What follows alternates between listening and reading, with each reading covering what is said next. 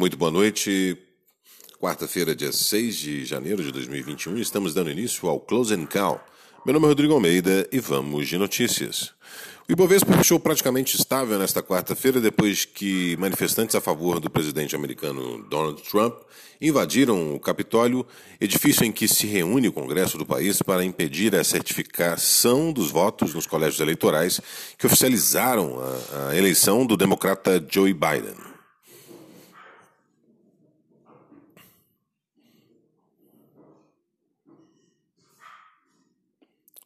Ata da FONC.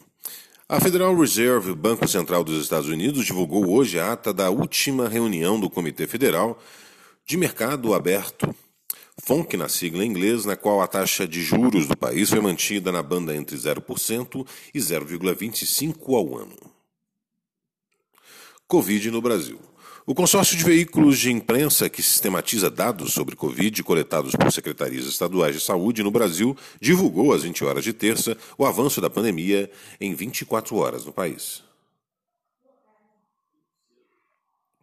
Radar corporativo.